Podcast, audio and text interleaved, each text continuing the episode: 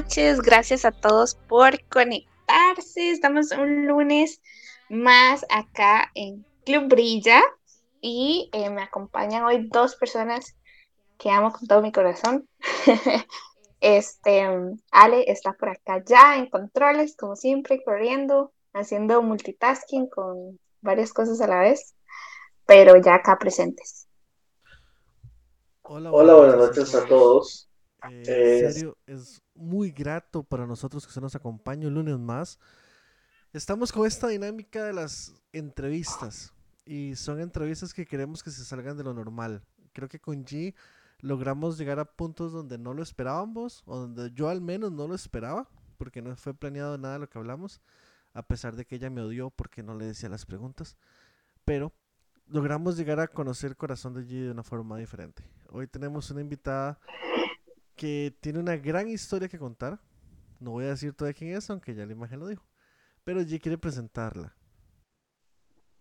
Sí, y bueno, antes de empezar, agradecer a todos los que están conectados y o van a estar escuchando este programa después, sea en las plataformas de podcast o en YouTube o en donde sea que usted se lo encuentre. Así que buenas tardes, buenos días, buenas noches, dependiendo de cuando usted nos esté escuchando. Y sí, así como lo dijo Ale, eh, la persona que hoy invitamos, cualquiera diría, ah, de verdad, te invitaron por pura argolla, pero no. Em, a veces, eh, bueno, cuando creamos este espacio que se llama Con el Corazón, lo creamos por, ese, por esa misma razón, porque a veces quizás tenemos o conocemos personas, pero no sabemos la historia que hay detrás de, ellas y esa es la intención. Y bueno, la invitada que tenemos de, el día de hoy, que ya como dice Ale, quizás usted la vio en la publicidad, eh, eh, es de calibre internacional, dirían algunos. Ahorita se está viendo, ya la van a escuchar. Pero sí, tiene un testimonio increíble y yo sé que tanto como a mí, a Ale, a mi familia, siempre nos, nos impacta. Entonces esperamos que Dios hable a sus corazones a través de lo que hoy vamos a compartir acá y a través de la historia de ella. Siempre es bonito ver cómo Dios actúa, cómo Dios trabaja con nosotros de forma distinta. Entonces quizás algo de lo que ella vivió o de lo que esté viviendo le sirva a usted de alguna u otra forma. Y pues bueno, es un gusto presentarles a nuestra mamá, suegra, mamá, mamá, Roxana Rojas, ella está con nosotros el día de hoy, es nuestra invitada especial y nos va a estar compartiendo parte de su historia. Hola mami. Hola, buenas noches, ¿cómo están? Dios les bendiga. Es un gusto, muchas gracias por tomarme en cuenta y como siempre digo, estoy para servirles. sí, y bueno, Ale, ah, yo quiero empezar hoy porque Alejandro a mí siempre me hace preguntas incómodas. Entonces, yo voy a empezar con la pregunta de hoy. Yo le voy a preguntar a Ale, el día de hoy, así, hoy, a esta fecha, ¿cómo describirías a mi mamá en tres palabras hoy? Así, tres palabras que se te ocurran. Tres palabras. Eh, sabia, valiente eh, diré y esforzada, pero va a sonar muy, muy cuadrado. Y la otra, eh, no sé cómo resumir en una palabra, pero sería que es muy bueno para escuchar. No sé cómo resumirlo a una palabra. Sabe escuchar. Concuerdo con todas. Y sí, es súper cierto, súper sabia, siempre nos pasa cacheteando a todos. Cuando alguien dice algo que no debe, ahí está mi mamá corrigiendo y, y haciendo su labor. Pero sí, entonces hoy tenemos preguntas que al, ratillo y tal vez son comunes y otras quizás un, un, poco más íntimas. Pero bueno, para empezar, mami, la primera pregunta que queremos hacerle es, ¿quién es usted? Si hoy le preguntáramos a la gente que quizás no la conoce, es ¿quién es Roxana? ¿Usted qué diría? ¿Qué hace Roxana? ¿Qué le gusta hacer? ¿O cómo, cómo se define? Bueno, soy una mujer que ama a Dios sobre todas las cosas. Eh, me gusta coser. Eh, me gusta estar con mi familia. Amo servir. Amo ayudar a la gente. Eh, como haciendo, encerrando un poquito en lo que soy. Ok. Y así, si le preguntáramos hoy como, ¿cuál es su fortaleza más grande porque todos tenemos debilidades y no vamos a entrar en eso mucho, pero ¿cuál es su fortaleza? ¿Cuál usted cree o considera que es su mayor fortaleza o en su área más fuerte? El saber que Dios está conmigo y que a pesar de las circunstancias difíciles, Él siempre me va a sacar adelante. No importa eh, cómo se vea, si se ve oscuro, negro, gris, yo sé que al final del túnel está la luz y esa es la fortaleza y la ayuda del Espíritu Santo que nos da o que me da en este caso para enfrentarme a las circunstancias de la vida.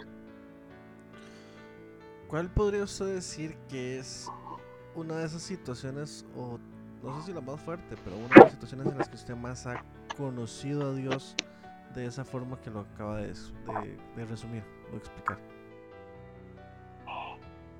Vieras que lo he visto en muchas ocasiones, pero lo he visto más cuando yo era pequeñita, que casi se nos muere.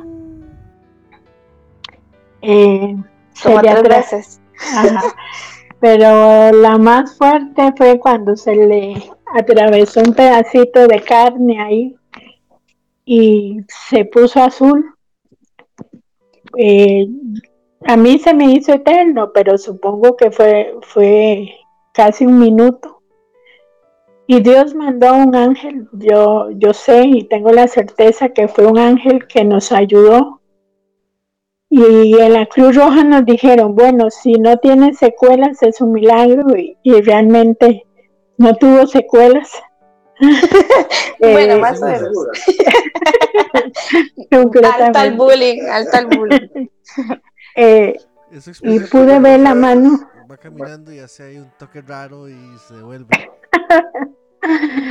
Eh, y pude ver la mano de Dios ahí actuando en ella. Ok. Y bueno, siempre tratamos como de, ya que conocemos un poquito a Roxana Rojas, va Así por encimita, vamos a devolvernos un poco en una máquina del tiempo a unos años atrás, a cuando, cuando mami estaba de chiquitita, si yo le preguntara a usted, mami, yo, cuando estábamos haciendo las preguntas, nosotros decíamos, ¿se sentirá? ¿Será que se siente cómoda? ¿Será que, verdad? Porque en realidad yo creo que la mayoría de las personas adultas, no tanto los de nuestra generación quizás, pero los más adultos sí vivieron quizás cosas más difíciles. Ya casi, quizás tal vez no se ve tanto eso, ¿verdad? En la mayoría de los casos, pero este, si nos devolviéramos en, en la máquina del tiempo, mami, a su infancia, yo sé que fueron bastantes cosas difíciles, pero la gente quizás no, no lo sabe. Quizás usted nos cuenta cómo, cómo fue esa parte de, ser pequeña y su familia y así. Ok. Bueno, yo siempre he dicho que yo eh, era una candidata o para ser una prostituta o una drogadicta, por lo que viví. Sin embargo, Dios siempre mostrándome su amor y guardándome, estuvo ahí a mi lado. Eh, yo no tuve papá y lamentablemente la mamá que tuve no era como muy responsable. Eh, ella le gustaba andar con diferentes personas y yo tenía que ver y vivir todo eso. A causa de eso, eh, yo fui violada. Eh, por uno de los hombres que vivían con ella. Entonces ella se iba a trabajar con él y yo me quedaba como de ocho años sola en, el cuartito que vivíamos, porque en ese tiempo vivíamos en Salitrillos de Acerrí. Imagínense dónde puede quedar eso. y, ajá, donde el viento se devuelve y eh, él, se iba con ella, pero después él se devolvía. Y eh, entonces él abusaba de mí, entonces me amenazaba. Que si yo decía algo, Y cada vez él tomaba mucho, ella también, y, ellos pasaban peleándose en la calle, ¿verdad? Y yo tenía que, verlos agarrados, ahí dándose duro en la calle. Y, llegó un momento en que, bueno, ella me celaba, ella decía que que yo le quería quitar al, al muchacho y decía que yo era una prostituta. Yo con nueve años, tal vez, ¿verdad? Y así pasé eh, tiempos. Entonces un día yo me, eh, me encontré un frasco de pastillas porque ellos se fueron a bailar, me dejaron sola y yo me lo tomé. Cuando yo desperté, yo desperté en el hospital. No sé quién me llevó, no sé cómo llegué ahí, nada más me estaban haciendo una lavativa. En ese tiempo no es como ahora que alguien se quiere matar y te llevan al psicólogo, Ahí es, salga al hospital y siga su vida. Y entonces ella siempre me andaba dejando, una vez me dejó en un convento por año y medio y las monjas rastreándolo a ver dónde estaba, porque ella no aparecía. Y así, sucesivamente, llegaba y otro tiempo y en la misma situación. Y así estuve eh, por mucho tiempo.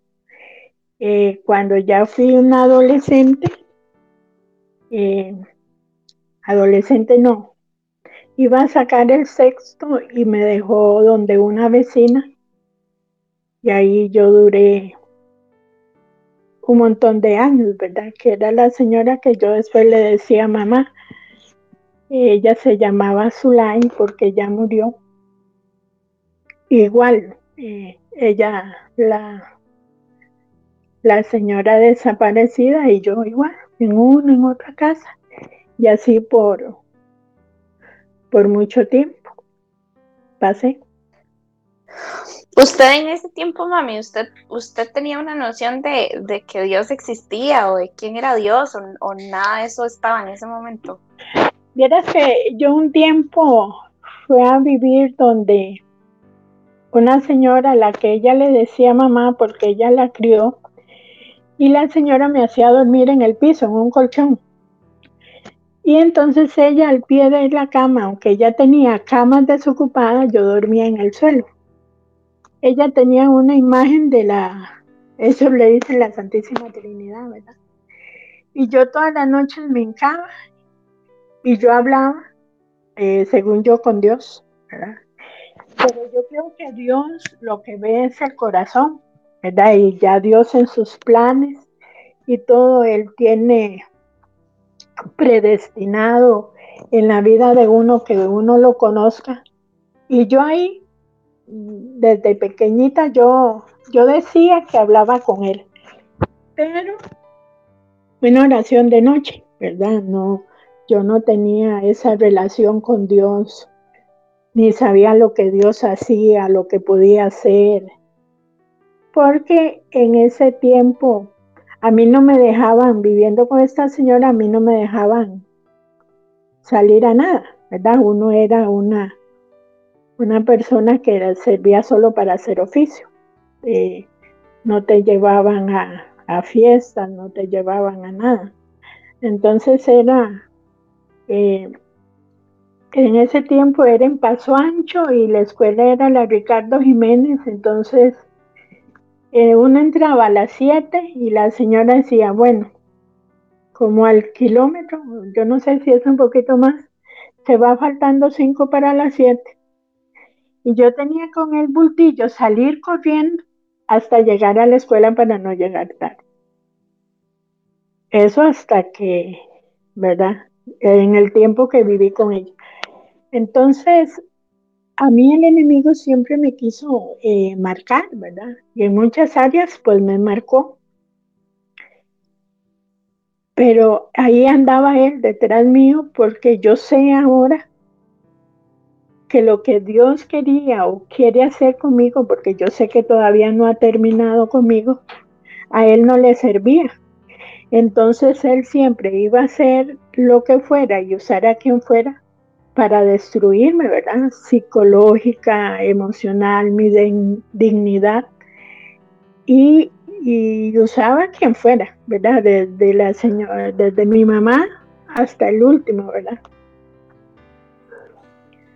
¿Cómo logró que todo ese dolor o que toda esa situación no se convirtiera en contra de Dios, sino, sino más bien refugiarse tal vez en lo que era una imagen, pero realmente representaba a Dios como tal?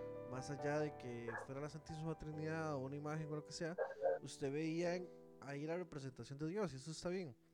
Pero ¿cómo, cómo no pasó de que toda esa situación tan dura, tan fea, se convirtiera a sentir que, pucha, es que Dios a mí me tiene botada?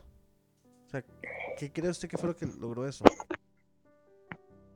Eh, vieras que yo siempre culpé a la gente, no a Dios. Eh, en mi mente nunca se me pasó la idea que era culpa de Dios lo que me estaba pasando. Siempre dije fue porque mi mamá era irresponsable o no nunca me quiso o las personas que, que en ese momento deberían haberme cuidado porque yo era una niña, nunca les importé. Entonces, más bien, eh, yo quería morirme en ese tiempo porque quería ya estar cerca de Dios, ¿verdad? Porque yo dije, ya yo con Dios, eh, ya nadie me va a poder lastimar. Entonces, eh, nunca, nunca me, agarré con Dios, ¿verdad? Ni lo culpé de nada. Ahora, eh, cualquiera diría, uy, es que quizás la mayoría de las personas que están escuchando no tuvieron la, pena o no sé cómo decirlo, de pasar por algo así, ¿verdad? Por una violación, eso es algo súper fuerte y eso es algo que yo creo que queda, queda para siempre. Yo sé que Dios lo trabaja y demás, pero afecta muchísimas, exacto, afecta muchísimas áreas. Entonces, mami, hoy yo sé que sos muy sabia, que Dios la usa mucho. sí, si hoy quizás, ¿verdad? Porque la idea de esto es ser luz para la gente que lo ocupa. Uno nunca sabe quién está escuchando por ahí, ¿verdad? Si, si quizás alguna mujer o alguna, algún hombre ha pasado por algo así, por una violación, ¿qué consejo le daría a usted a una persona que quizás en este momento está sufriendo abusos, está sufriendo maltrato, está sufriendo, eh, no sé, depresión o ganas hasta de quitarse la vida, que fue lo que usted en algún momento pasó. Y entendiendo que quizás usted era una niña, pero ya hoy, ¿verdad? Así, así conociendo a Dios y demás, ¿cuál sería el consejo que usted le daría a una persona que está pasando por eso? Primero, eh, si conoce del Señor, ¿verdad? Porque uno muchas veces está se está congregando y, anda cargando ese dolor, ¿verdad? Y es perdonar. Eh, me acuerdo que como de 16 años, yo iba caminando por una acera, iba para la iglesia cuando eh, el Señor me dijo, perdona al que te violó. Y yo paré, porque fue tan una impresión a, mi corazón. Y yo le dije, Señor, no puedo. Él se llamaba Ángel. Yo decía, eh, no le ayuda el nombre, ¿verdad? Eh, yo le decía, Señor, no puedo perdonar a Ángel. Pero si tú me ayudas, le dije, lo voy a hacer. Y caminando ahí por la acera y yo llorando, yo le dije, Ángel, te perdono por lo que me hiciste.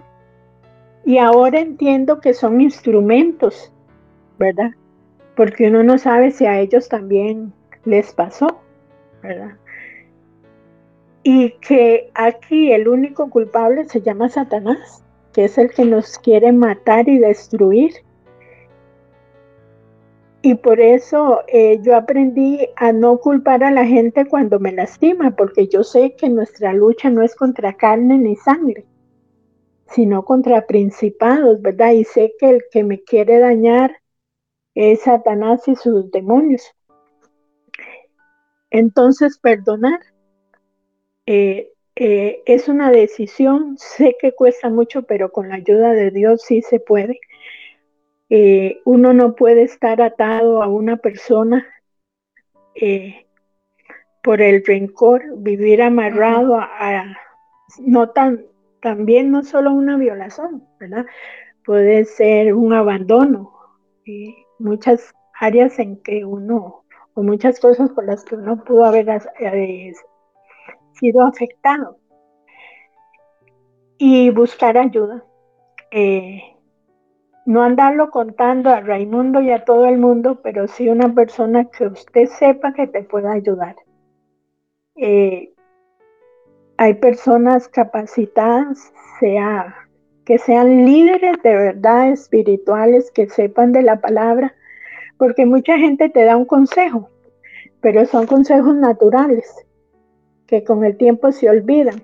Pero cuando un consejo viene del cielo, te cala, te transforma, ¿verdad? Y sabiendo que es el Espíritu Santo el que nos va a ayudar, entonces que, que busquen ayuda. Un consejo para los papás o mamás o abuelos, no sé, a veces uno es muy confiado, ¿verdad? Con un amigo, con un tío, con hasta con un pariente muy cercano. Yo siempre, y diré, sabe, que yo fui muy desconfiada, ¿verdad? No la dejaba ir a dormir a casas. Eh, yo siempre me pasaba fijando qué está haciendo, con quién está, eh, por lo que a mí me pasó, porque uno debe entender que Satanás siempre va a ir buscando a nuestra familia, a nuestros herederos. Y uno debe eh, ser sabio, ¿verdad?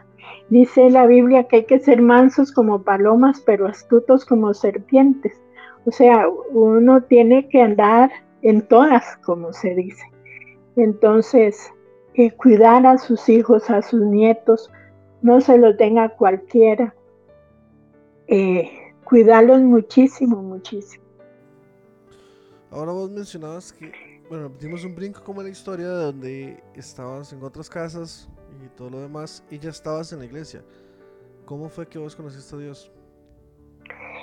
En una de esas que, que mi mamá me dejó donde una señora en Barrio Cuba para que me cuidara y duró como 15 años para llegar.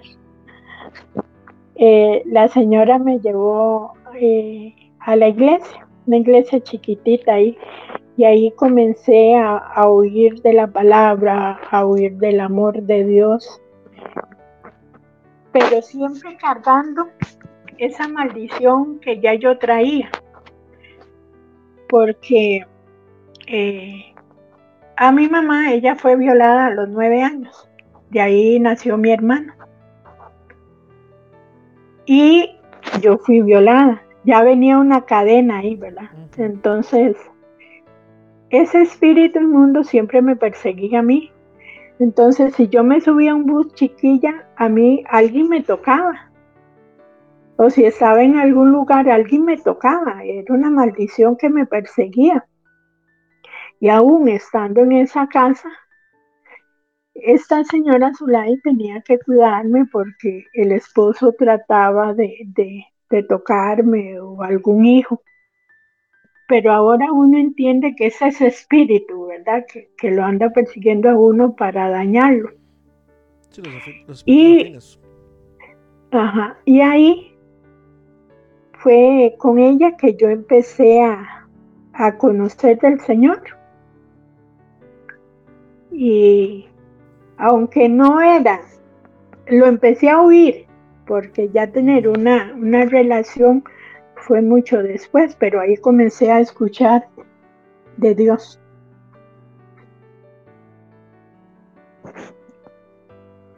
¿Y cuándo cree que lo conoce realmente? ¿Y por qué? ¿Por qué? Por su misericordia. Porque por su gran amor. Eh, creo que que fue cuando nació Ismael, antes de que naciera Ismael, mi otro hijo. Perdón. Yo empecé a, eh, comencé a ir a una iglesia ahí mismo en Barrio Cuba, pero ya comencé a involucrarme más, a servir al Señor. Y ahí Dios comenzó a trabajar conmigo poco a poco, a, revelarse a mi vida. Y ya después que, que me casé con Dani, que empezamos a ir a una iglesia, fue cuando ya yo decidí ya entregar mi vida por completo al Señor. Ok, aparece Ismael en la historia. ¿Cómo, cómo es la historia de, Ismael entrando a su vida? Eh, yo tenía... Porque también es fuerte esa parte. Vea, en el tiempo mío yo era muy ingenua. A mí me decían que la luna era de queso y yo lo creía, ¿verdad? No, ahora las chiquillas son como más despabiladas. En mi tiempo, eh, cuando yo era jovencita, no, yo era, a mí no se me ocurría de que a uno lo podían engañar y todo eso. Yo estaba en una iglesia y yo conocí a un muchacho. Y como yo no tuve papá, esa necesidad de, una persona que te cuide, que te que vele por usted, eh, yo me refugié en él, ¿verdad? Estábamos en la iglesia y empezamos a, le dijimos a, a los ancianos de la iglesia, porque así se les llamaba, y al pastor, que orara por nosotros, porque nosotros nos queríamos casar no había guianza de nada para los jóvenes de que fíjese, vea, cuidado usted se casa. El pastor decía el domingo que, que los jóvenes tienen que cuidarse, a ver eh, con quién se unen, ¿verdad? Con quién se casan. En mi tiempo eh, no, no nos enseñaban eso. Y desde el momento en que empezaron a orar, nosotros peleamos todos los días, todos, todos los días. Y yo no entendí que era Dios avisándome que esa no era la persona. Sin embargo, seguimos y me dice un sábado, escoja Dios o yo, porque yo me voy de la iglesia. Entonces yo le dije, yo me voy con usted. Y nos fuimos, los pastores no, me dijeron nada. Y yo quedé embarazada, soltera. Y como creo que eh, antes de que Ismael se mejorara, yo me casé, nos casamos. Y yo a los ocho meses de, de estar con embarazada, yo lo vi a él teniendo relaciones en el patio de la casa con la hija de la dueña de la casa. Y a partir del momento en que nos casamos, yo puedo decir que durante ocho años que duré casada, yo lloré todos los días. Por eso yo le digo ahora a las jóvenes, es mejor llorar tres meses por, por alguien, perdón, que no llorar años, ¿verdad? Eh, por uno fijarse en la persona incorrecta. Y después de ahí él me pidió el divorcio, lloré, yo ayuné y él no, no quiso. Y él me daba vuelta hasta con la escoba, ¿verdad? De lagartija para arriba. Todo era cacería. Y él no quiso, no quiso seguir casado, entonces nos divorciamos. Y ahí está llegó Ismael, que a pesar de que fue un, eh, yo cometí un error, ¿verdad? Eh, siempre Ismael, Dios me dio el nombre, eh, Dios, yo veía la mano de Dios ahí acompañándome, aunque yo fuera cabezona, ¿verdad? Dios siempre estuvo ahí. Ahora, mami, ¿cómo, cómo quizás las mujeres entiendan un poquito más? Eh? Pero siempre como que el diablo trata de atacar esa área las mujeres, ¿verdad? Como la identidad y la autoestima. Y yo me imagino que debe ser duro ver a la persona que uno quiere di con otra persona o siéndole infiel o lo que sea. ¿Qué tanto cree que le afectó a usted como mujer?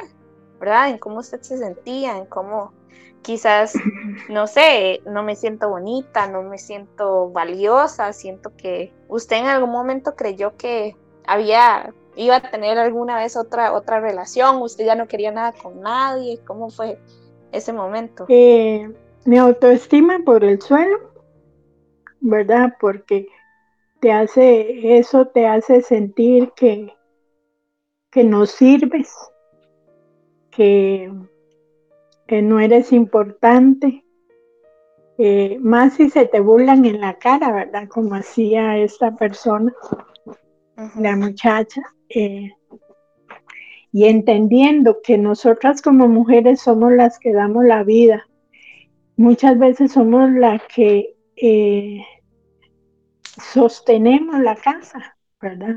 Estamos ahí, que si el esposo, animando al esposo, animando a los hijos, eh, el diablo siempre va a querer venir a quebrantar eso, ¿verdad? Eh, si usted veía, Dios le habló a María, eh, comenzaba a tratar con las mujeres, ¿verdad? La mamá de Sansón trató primero con la mamá. y Dios siempre viene, sabe que a través de nosotras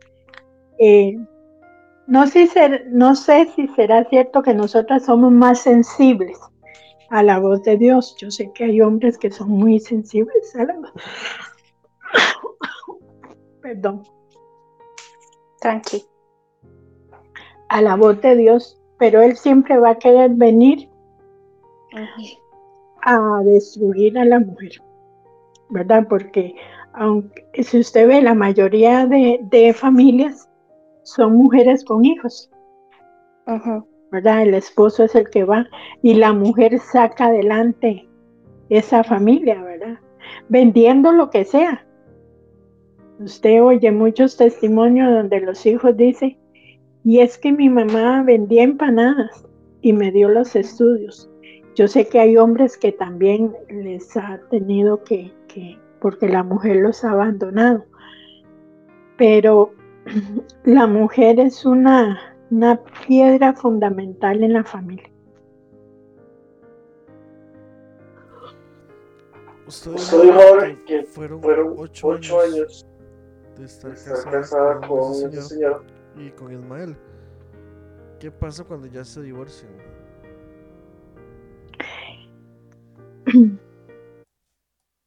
Ya yo eh, durante esos ocho años, eh, él estuvo internado en hogares CREA porque empezó a usar droga después de que dejó la iglesia. Y yo durante esos ocho años, ya yo velaba por Ismael. Me lo cuidaban por la carita allá en San José, por Paso Ancho, y mi trabajo quedaba en Barrio Cuba, entonces yo me iba a pie desde Paso Ancho hasta Barrio Cuba con Ismael de caballito. en términos de la juega, ¿cómo sería eso? Como de la Playbook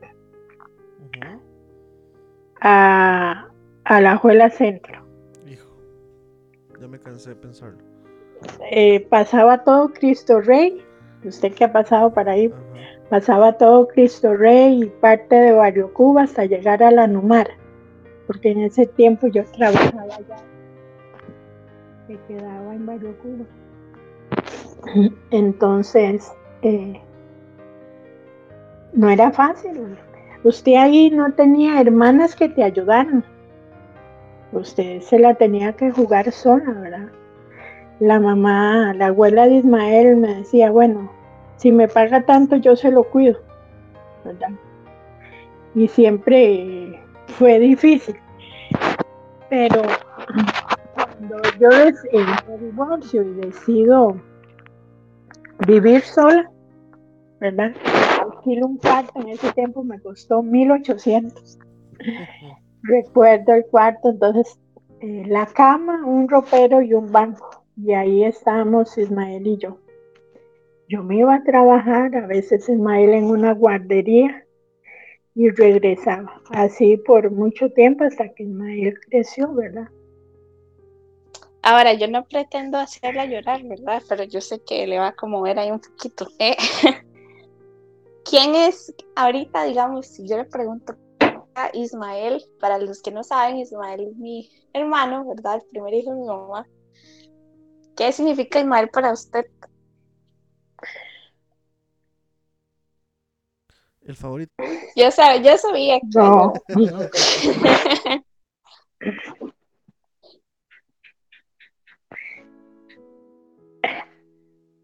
es que eso no se hace. No es que sea el favorito, sino que tuvo que vivir muchas de mis frustraciones como mamá, como mujer, hasta del mismo trabajo. Entonces Ismael, en, la escuela yo tenía que dejarlo solo. E irme a trabajar, entraba a las 7 y salía a las 6 de la, de la tarde. Entonces yo dejaba el uniforme aplanchado, la comida en el microondas. Pero pasaba solo. Muchas veces yo me desquité con él mis frustraciones de ver que, que el papá de él no me quería, de que tal vez no me alcanzaba el dinero o que muchas otras cosas, ¿verdad? Diré, no, diré fue muy bendecida, ¿verdad? Diré siempre anduvo conmigo, eh, Dios siempre le ha bendecido, aunque a él también, Dios lo ha bendecido, pero a Ismael le tocó más duro, ¿verdad? Eh, vivir eh, diré, no sabe qué es no tener papá. Ismael sí. Entonces sí es difícil, pero Dios, es tan bueno que de todo eso, de todo eso Dios, Dios nos saca. Y, por eso eh, cuando yo oigo una mujer que dice, uy, y me dejó fulano y ahora qué hago, dejar que Dios actúe, siga para adelante, avance, eh, no, no se deje de Dios. Lo único que a uno lo sostiene, le mantiene con fuerzas en Dios. Porque si no, eh, uno empieza a ser loco, uno empieza a desahogarse o a tomar o a bailar o a salir o irse con, con gente que no le conviene, porque eh, está sin Dios y ese vacío que deja un, un esposo cuando se va, solo Dios puede llenar. Es el único que puede llenar ese vacío. Es el único que le, lo puede complementar a uno porque si no, sí es muy duro. Bueno, aprovechar este momento porque quizás eh, nos escucha alguien que dice, no, yo metí las, las de andar, cometí un error, me tomé una mala decisión y ahora, qué sé yo, no sé, estoy embarazada o tengo un hijo y siento que la vida se me acaba o siento que no puedo quizás la mayoría tenga apoyo en sus papás, ¿verdad? Porque ahora eso es muy común, pero quizás alguna otra persona no, ¿verdad? Quizás la esté viendo un poquillo fea. Entonces, con este testimonio, recordarle que no está sola, ¿verdad? Que Dios, a pesar de nuestros errores, como decía mami, a pesar de que metamos la pata, Dios es un Dios que nos ama y que, está ahí. Y, y bueno, mami, después de salir de, la relación tóxica, que vean que desde hace tiempo existe la toxicidad. Después de salir de una relación, de una relación tóxica y, ser mamá soltera, que no es fácil, ¿verdad? Esto describe la situación de muchas mujeres, ¿verdad? Salir a trabajar, dejar a sus hijos solos o, o quizás hasta con un vecino o vecina, ¿verdad? Porque no tienen dónde dejarlos. Em, ¿Usted llegó en algún momento a creer que ya, que ya el amor no era para usted, que ya se iba a quedar sola para siempre, que ya no le iban a llegar ahí a mover el piso. ¿Usted creyó eso en algún momento? Llega un momento en que uno no lo piensa, eh, uno solo ya se enfoca en, en los hijos, ¿verdad?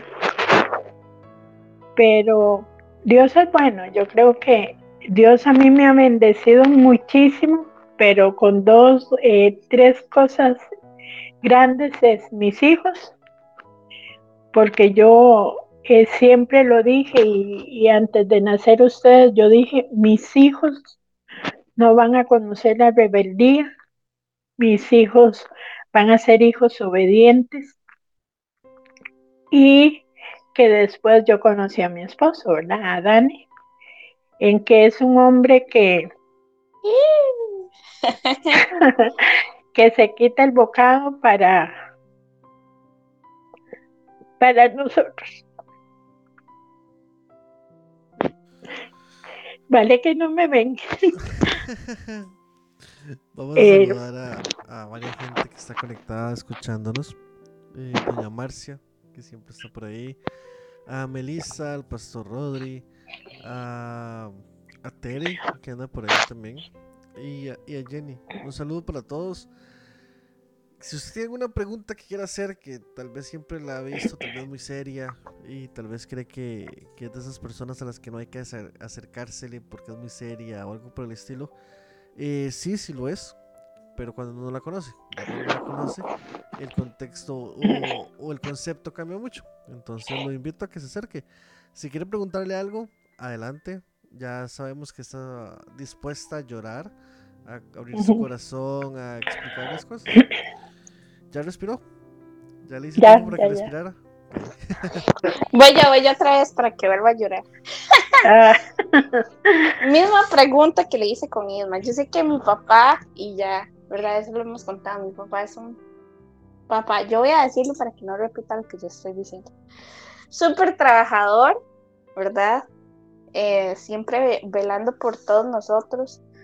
Pero aparte de todo eso, que sí, que es muy buen hombre, Ahora, como esposo, mami, usted, si lo, bueno, ahí está en la sala, yo sé que lo está escuchando. ¿Cómo, ¿Cómo describe usted a su, a su esposo? ¿Qué, ¿Qué es lo que siente por él? Y, ¿verdad? Quizás alguna mujer dice, no, yo he pasado por tanto que quizás no me va a tocar nada bueno nunca, o no, o ya yo no merezco que alguien me ame. Yo he visto, bueno, nosotros hemos visto a mi papá llorando porque mi mamá se va de paseo, porque está muy preocupado. O un día que nos llevamos un super susto y mi mamá terminó en el hospital, ¿verdad? Yo ver a mi papá preocupado, irse en ambulancia en pijama, sin plata. Un momento súper difícil para todos, ¿verdad? Ver a mi mamá casi muerta a las 4 de la mañana, yo voy a llorar yo también. a las 5 de la mañana y era mi papá agarrando fuerza de quién sabe dónde para alzarla, ¿verdad? Y con sangre y demás. Pero ¿cómo describiría usted a papi desde su corazón, desde su perspectiva? Poniéndonos románticos, diría don Román y doña Meli. Eh, es un regalo, Dani es un regalo de Dios para mi vida.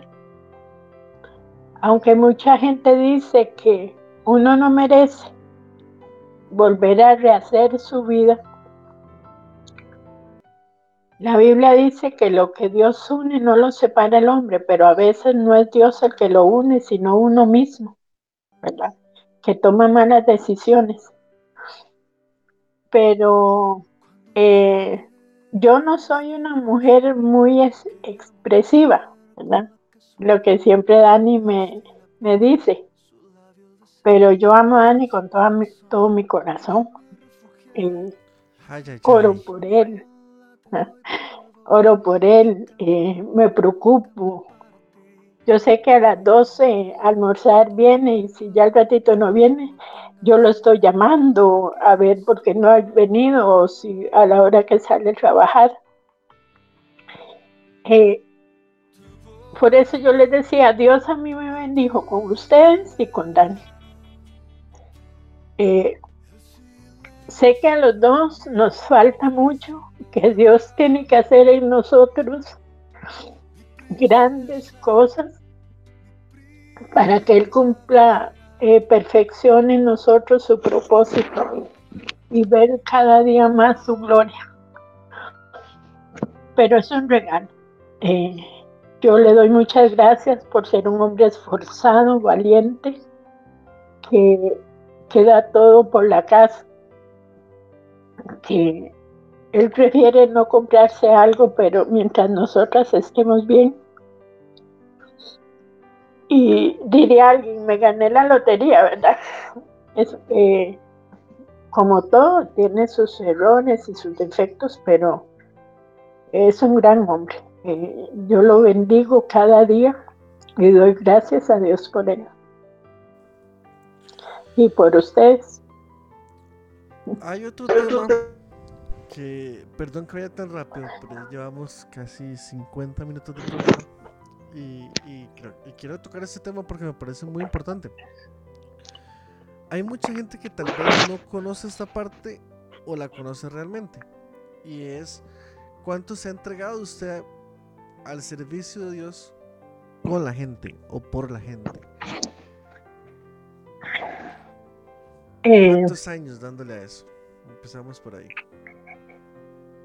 ¿Y cómo, cómo nació eh, ese amor por servir a la gente? o, servir a Dios a través de servir a la gente? Yo creo que el servicio es un don y, yo tengo ese don, el don de servir. Yo llegué a un ministerio cuando vivíamos en San José y por cinco años yo fui diaconisa, ¿verdad?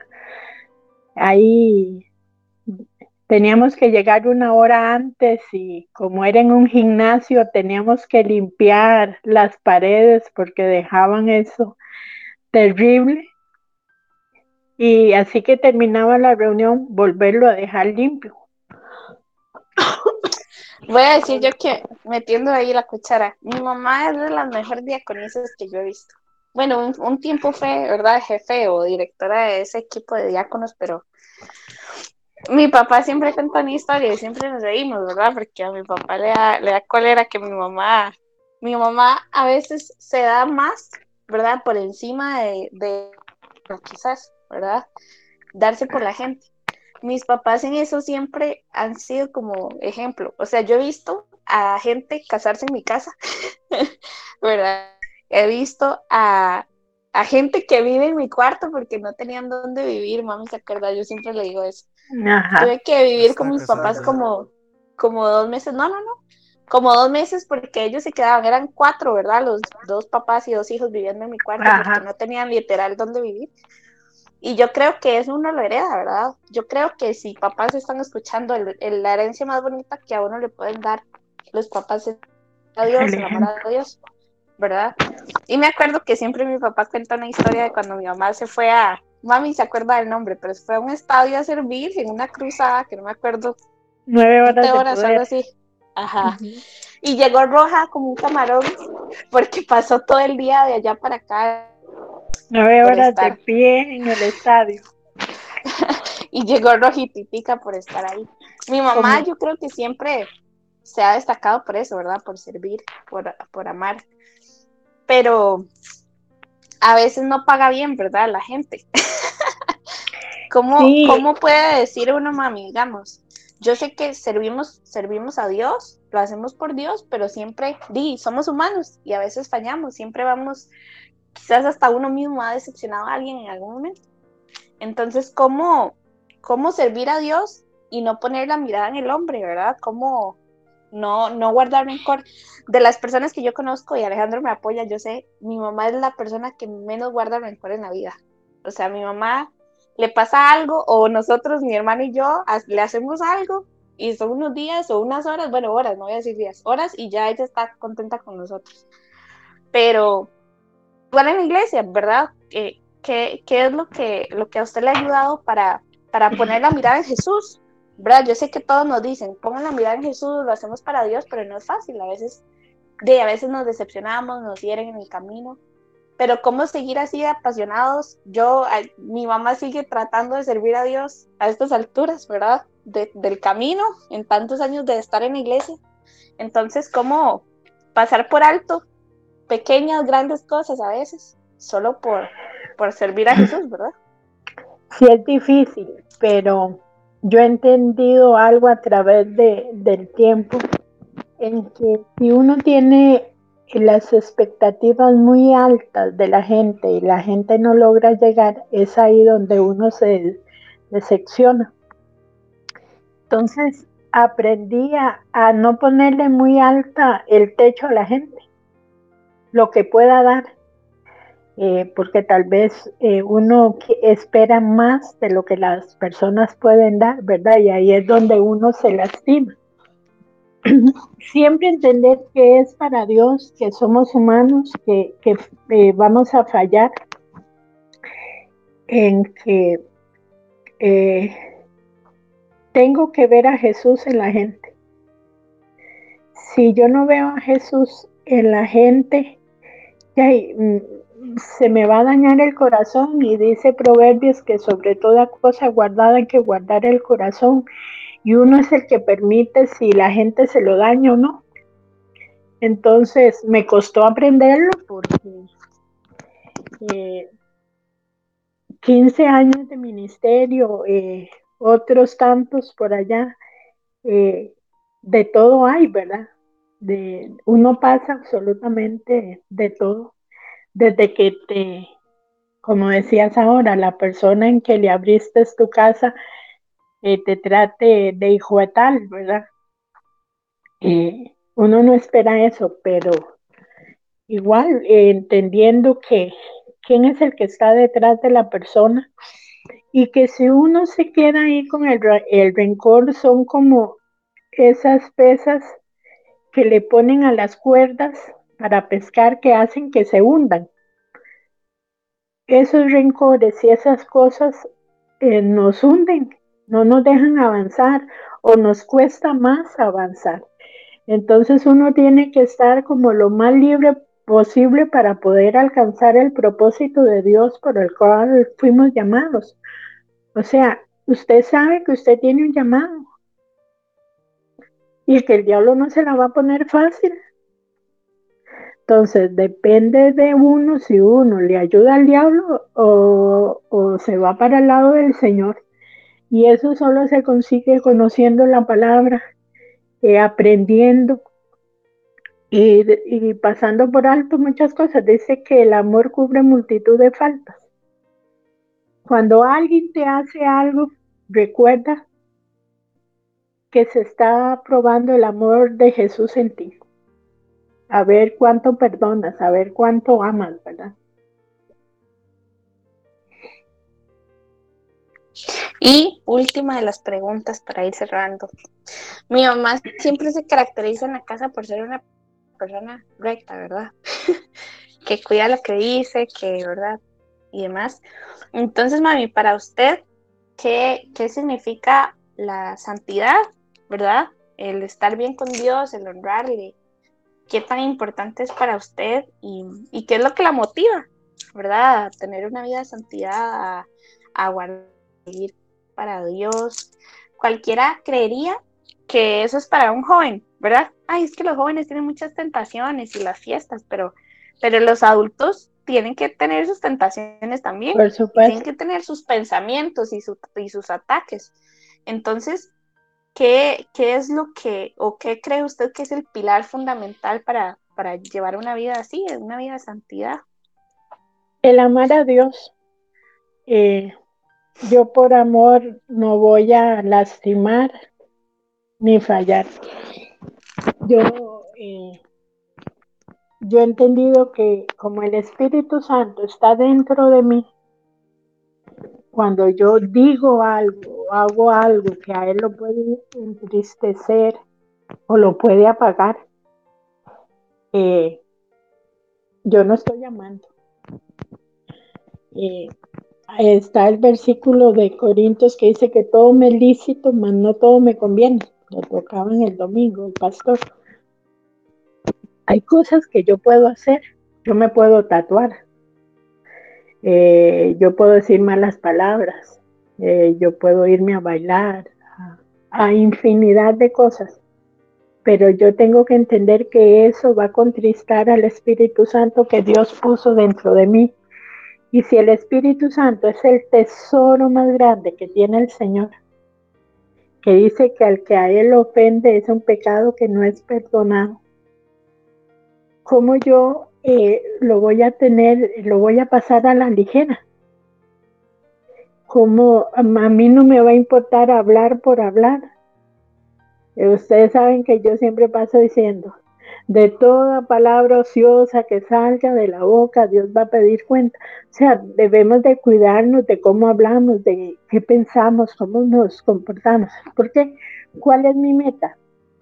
Llegar al cielo. Dice la Biblia que sin santidad nadie va a poder ver al Señor. Y como eh, es como el ejemplo de que a un vaso con agua limpia le eches una gota al cielo no va a entrar nadie con su vestido con, un pringue sucio. Entonces, ¿cuál es mi motivación? Que amo a Dios. Eh, no por miedo, sino que estoy tan agradecida con Él por lo que Él me ha dado, por lo que me ha guardado, porque me salvó, me restauró, me sanó, sanó mi alma, mi corazón, eh, me ha sanado de enfermedades, he visto milagros, he visto, lo he visto sanando, restaurando matrimonios, restaurando vidas. ¿Cómo yo no voy a ser agradecida y dedicar mi vida a Él? O sea, ni tonta que fuera, ¿verdad? Eh, por eso, por eso es que yo trato hasta de lo más, lo más posible de vivir una vida recta delante de Dios. Obviamente nos vamos a equivocar, vamos a fallar, pero no es un pecado adrede, ¿verdad? Que voy a estar pecando cada rato, sino que, eh, y yo le digo al Señor cada vez que oro, Señor, enséñame a amarte más, porque yo quiero servirle. Eh, ha habido momentos en que yo he visto que, que todo se para que ya, yo decía, Señor, pero en lo que me llamaste y para lo que me llamaste, pero a pesar de circunstancias, yo he podido ver cómo Dios mueve una pieza y mueve otra y mueve otra, y el llamado sigue ahí, y sigue fluyendo, y, Dios sigue actuando. Entonces, ¿cómo no vivir en santidad? ¿Cómo eh, eh, yo quiero ver eh, cosas gloriosas en Dios? Todavía no he visto nada. Una pregunta que creo que se va a hacer común en este tipo de programas que vamos a hacer. Si usted pudiera hablar con la Roxana Rojas de hace, ¿qué? 40 años, por ahí. No quiero revelar su edad, eso no es respetable, menos, menos. Bueno, con esa de 30 años, hace 30 años, ¿qué le diría? ¿Cuál sería su principal consejo para esa Roxana? Que todo va a estar bien. Que, que aunque pareciera que estaba sola, no lo estaba, Dios estaba ahí actuando. Que aunque eh, pensaba de que todos la habían abandonado, eh, Dios nunca la abandonó. Y que todo lo que pasó o lo que estaba pasando o lo que iba a pasar para llegar el día de hoy, es una escuela, es un aprendizaje me hizo más fuerte, eh, me hizo ser una mujer de fe, en que Dios sí nos saca, que en medio de la tormenta Él nos saca, y a confiar. Eh, eh, no sé, a mí es algo entre Dios y yo que viene una prueba y, yo sé que Dios nos va a sacar. Los va a sacar a ustedes, a Ismael, a Dani o lo que sea, Dios nos va a sacar. Entonces es una confianza y una certeza de que el que pelea contra mí eh, es, es, contra Dios. Yo ahí ponía un, un pasaje en el Salmo 37, porque a veces nosotros vemos al impío prosperar y que a aquel le va súper bien y no caminando tan bien, pero dice que va a ser como la flor del campo, hoy es y mañana no es. Entonces, que no nos preocupemos por si aquel prospera y no tiene a Dios y que a mí me va a Dios. El fin de nosotros es confiar en Dios y que Dios va a hacer en nosotros. ¿Y cuáles son esos sueños que motivan a Roxana ahora? Esos que la hacen despertarse día a día. Eh, servirle a Dios Eh, hoy pensaba, eh, yo siempre le decía, Señor, quiero servirte. Cada día siempre le digo, quiero servirte, en, ¿verdad? Pero cuando Él me pone a hacer cosas y me da mucho susto, ¿verdad? Me da mucho miedo. yo le decía, si, si yo le estoy pidiendo que quiero servirle y me pone a hacer cosas, es porque me quiere enseñar. Entonces, aunque al principio me equivoque, es para aprender y que llegue un nieto en algún momento de parte de ciertas personas. Eh, Ay, Jesucristo. Dios, Dios es bueno y concede las peticiones de mi corazón. Hachi y Luna. Y ya. Tranquilo. no, eso no vale. Le Eso no vale. y no, y, para decirles que no se aparten del Señor, vean, no importa las circunstancias que estemos pasando. El enemigo siempre nos va a querer poner dudas de que Dios no está actuando, de que Dios nos abandonó, pero eso no es verdad. Acordémonos que dice Juan que Él es el padre de la mentira. Dios no nos ha dejado ni nunca nos va a dejar porque sería que él mismo se contradiga, ¿verdad? Y él no se va a contradecir.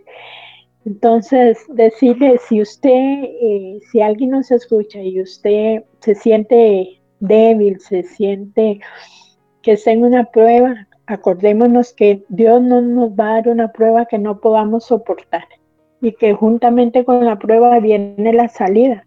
Lo que tenemos que hacer es tener fe, eh, dice el Salmo 37, estad quietos, ¿verdad? Estés encallados. Nada más alabe, nada más adore. Espere ver a Dios actuando. Dice que mis ojos verán. Entonces, eh, los que me conocen de la iglesia y fuera de la iglesia, saben que estoy para servirles. Eh, yo decía antes, mi teléfono es 24/7, ¿verdad? Me pueden llamar a las 12 de la mañana, que muchas veces pasó. Eh, estoy para servirles eh, en lo que poquito que uno pueda.